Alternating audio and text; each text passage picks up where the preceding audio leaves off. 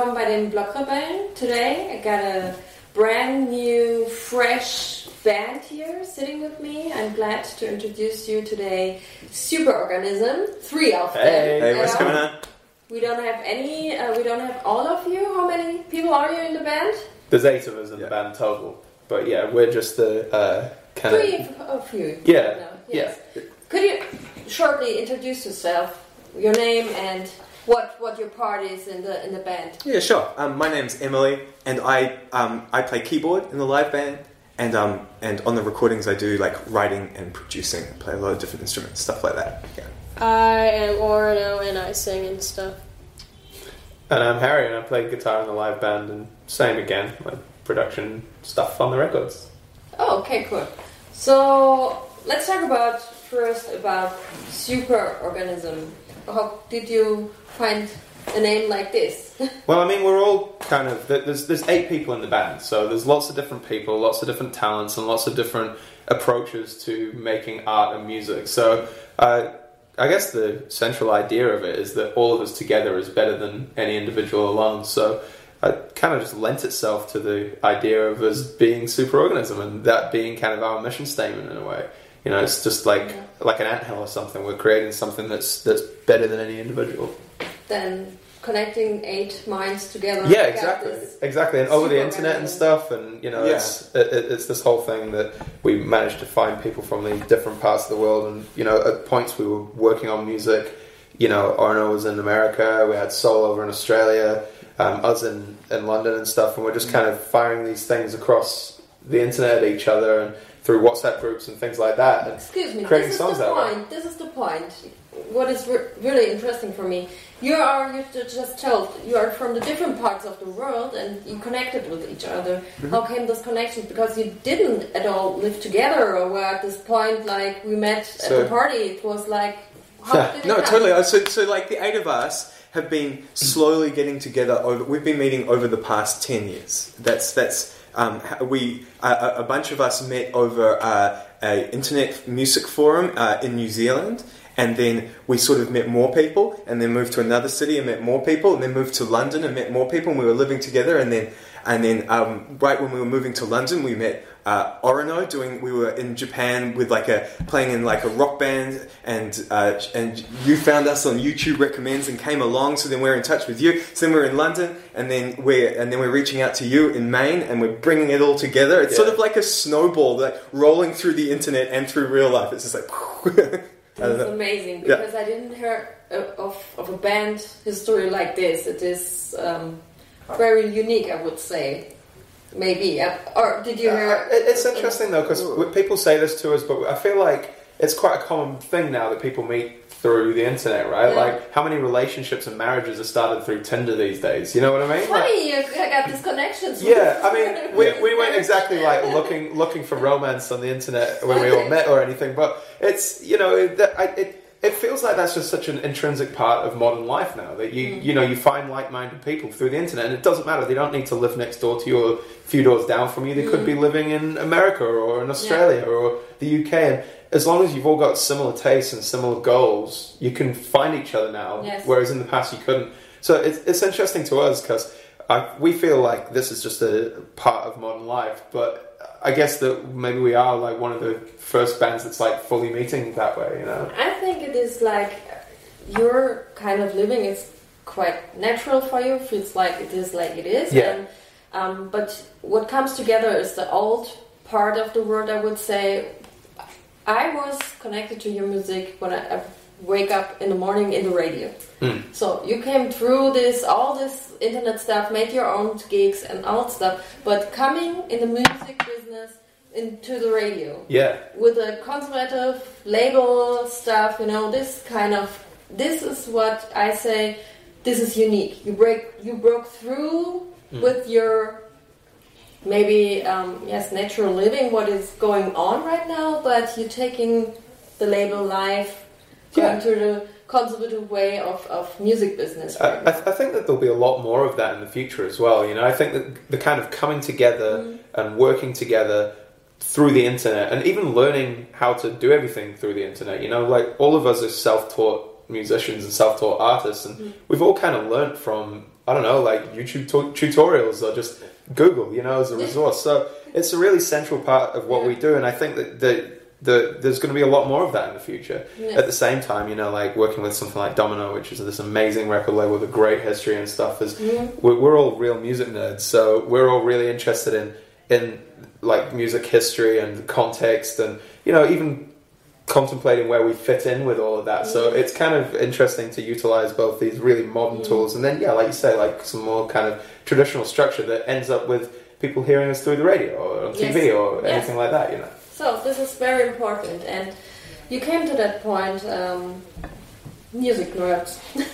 Yeah. This is what I want to actually talk about. What are your inspirations taken from past? Well, um, yeah. Well, when we started the band about a year ago, we made um, this uh, big Spotify playlist that everyone kept kind of adding songs to, and that's a really important part because um, it's really important that we're trying to like with collaboration. We're trying to like e- everyone needs to like put their DNA into this. It's really important that everyone's brains are kind of melding together and that everyone's personalities are coming together. So this playlist was pretty much like showing us it's it just it's an indication to all of us what everyone likes and stuff and everyone was into everything everyone's sharing you suddenly realize oh wow like everyone's fully but everyone in the band has like quite broad tastes so like tends to go from like extremely like um, lo-fi kind of indie stuff into like full-on mainstream pop and like all the different things in between and i think like that's been a major thing that's brought all of us together has been like our shared interest in both like mainstream pop culture and mainstream pop music and also all the weirdest other parts as well. And and it's not just modern stuff it's through all the eras as well. And when you've got something like spotify you can listen to anything from any part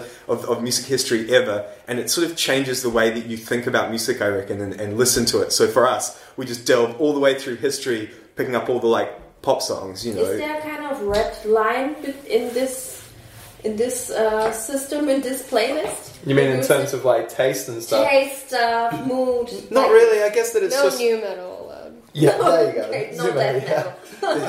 Yeah, there's not a lot of metal. Yeah, there is some though. there is a little bit. It's, Yeah. it's, just, it's, it- it's kind of it's a little bit hard to describe because it, it's something that we're all kind of on the same wavelength with without actually having articulated it at any point. Mm-hmm. So it, it- it's a little bit hard to describe, but I would say that it's got to be like catchy as a central thing. You know, that's the main thing that we all like coalesce around. And yeah, whether that's something kind of metal like Judas Priest or it's I don't know something that's like a '90s indie thing like Pavement. You know, these mm. are they're, they're, they're, they're like artists that have like good melodies, good hooks, good lyrics, good arrangements and stuff. And so it's a little bit abstract, I guess, but that's kind of the, the common thing. We wouldn't go too far into like uh, atonal metal machine music style stuff at any point. That's For sure. yeah.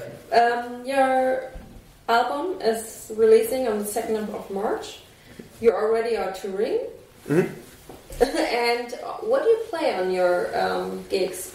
Do you play already the stuff on your album, or, or yes? Yeah. So Yeah, there's for the people. This is um, when I go to the concert, I know the album right now. yeah, yeah. you're- So when we w- uh, w- we're playing songs off our first record at the moment, so Okay. that's what we're doing. And our whole live show is like a. Um, it's also like a lot of like uh, kind of sound effects and like kind of experiential like extremeness. It's like a kind of pr- all singing, all dancing projections, kind of like extravaganza. Yeah. That's what we're doing live. Yeah. Yeah, we have a lot of like kind of like um, kind of like these psychedelic little like uh, tangents that we go on and stuff, and little jams and stuff where like us three will all be kind of jamming out on some weird sound on our keyboards and stuff. So we kind of take take you through a journey. I think we want it to be a real experience. So that's kind of how we approach approach it. We are playing the songs and we do do that, but we kind of like mess with it a bit and make it a bit weird. Mm. You're telling about yes, we're taking all you to the journey, and, and it sounds quite balanced. But you're eight people from mm. different cultures. You're going on tour. Doesn't did it ever have a clash, kind of clashes or something. You're and now you're living together in London, as I. Yeah. Um, Well, we're all very like open-minded and quite laid-back people. I think at the end of the day, like nobody's. how comes? How? Why couldn't? Uh, I think you have to be. be- I, I think you have to be. I think I think that if any of us weren't, then we'd be solo artists. You know, I think that when you're getting into the point where you're you're working on collaborative music, you, you have to be open minded. You have to come at it with a kind of with a clean slate in terms of your approach and be mm-hmm. you know open to kind of collaboration and compromise even if, if need be but we're all kind of moving in the same direction. So you know it, it makes it kind of easy in that in that regard. Like even if we've got even if we've got like varying um, approaches to how we arrive at our final destination, we mm-hmm. all have the same destination in mind. It's mm-hmm. just like how we get there might be a little, little bit different, but it doesn't really result in any kind of clashes or anything. And it's just that, like, we've just all known each other, like, quite a long time. That's the thing. And, like, lived together a lot. And it's sort of, we've shared our lives in this way that means that, like, this is just another extension of that, to be honest. It's just, it's just more of us being our little weird family, I guess. Yeah. yeah, but also family's got some clashes. But Yeah, well, you know, it's, it's kind of like we're, we're all working towards something. Like it, it's not about any of us as, as like egos or individuals in that sense. Like what we're all at the the bottom line for us as artists is what we produce. You know, it's like mm-hmm. what's the quality of the final thing that comes out of this, and therefore that's what we all invest ourselves in. So we're not having clashes over like petty little things about whether or not I don't know. I play guitar on this song, or you do, or you know, th th those disagreements don't really matter because at the end of the day, it's about like how good is the final song. Yes. We're not we're not hung up on like on, on the other kind of finer details too much. No, but but one of the secrets to getting along is that we have a cleaning roster in our flat, and the kitchen gets cleaned twice a week. Very important. You know, it's Yeah. very. yes, this is yeah, those are the kind of disagreements. I was, that, I was uh, asking myself if you got a supervisor or something. No, no, we just. very It's just. I mean, when you're living that close to each other, I mean, it, you are like you're so close to each other that Yeah. it would be very easy to have like a lot of big disagreements and stuff. I think that yeah, it's just it just it's all to do with the combination of personalities. It's it's quite hard to find people that kind of you fit together with, you know, like just in general, and with Yeah. music, really hard. And so we've kind of over time kind of f- found each other. That's kind Yes. of the and, and and we kind of and we fit together right, Yes. you know. Yeah. I think that's the beauty of the modern world as well. You know, you mentioned before like different cultures and stuff. Like, it's interesting because I think that I don't know, like we we've all kind of had slightly different like like life experiences, mm. but I think that the modern world means that it's more about like you you can find people across continents that are, that have your mm. same weird perspective and weird, Yeah. weird way of thinking, and it's not really isolated to cultures anymore. You know, we're mm. all so globally connected that.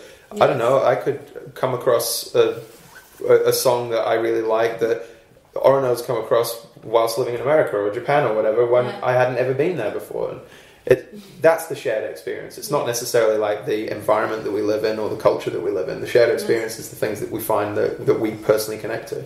Yes, but, but sometimes it's about what, what I'm used to, about what it is even hard to have a point what what is um, you know the definition of clean in my sure. Yeah, yeah, no. you know in my perspectives, Yeah. and then you go through the cultures, and, and, and this is something this is. But if you got this clear uh, patterns in your um, living together, it is very very cool. Yeah, and I think that I think that the quirks of the individual and like their different standards about like perfection or like Yes. um, and things like that. I think that that's what gives things personality at the end of the day. You know, it's like those little weird things that each individual has about Yeah. them.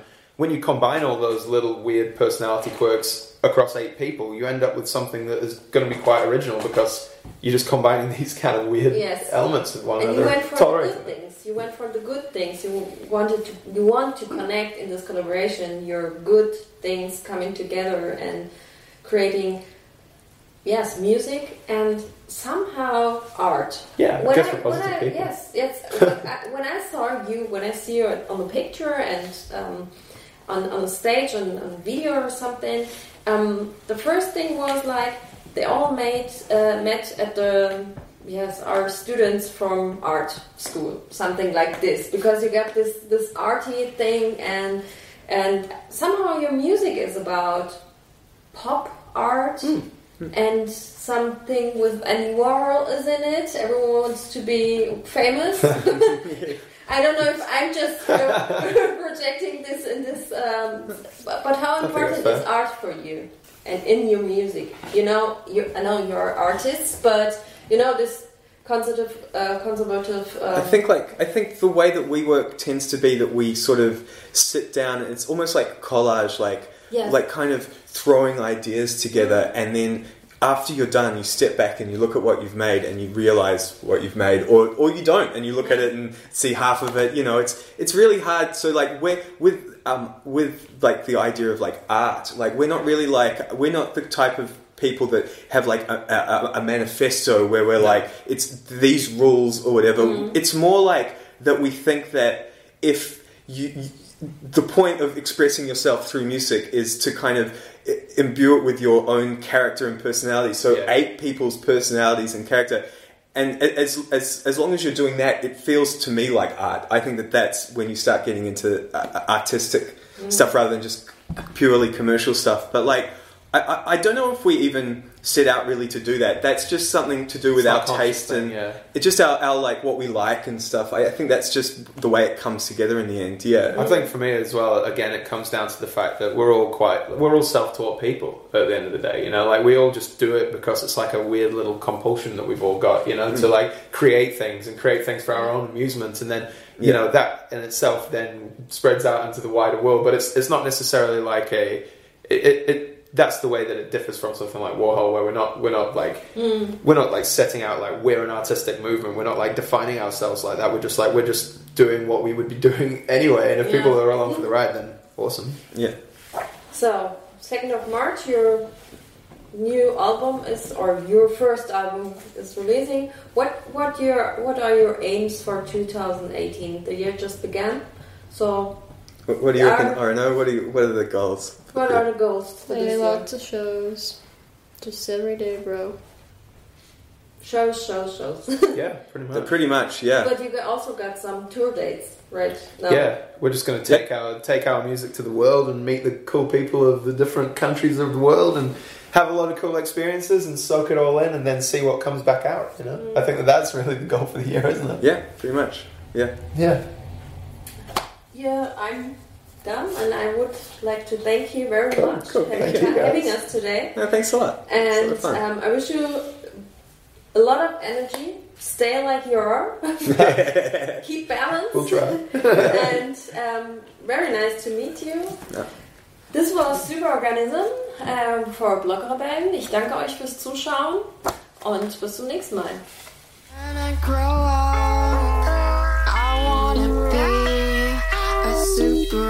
A superorganism. Come on, give it to me.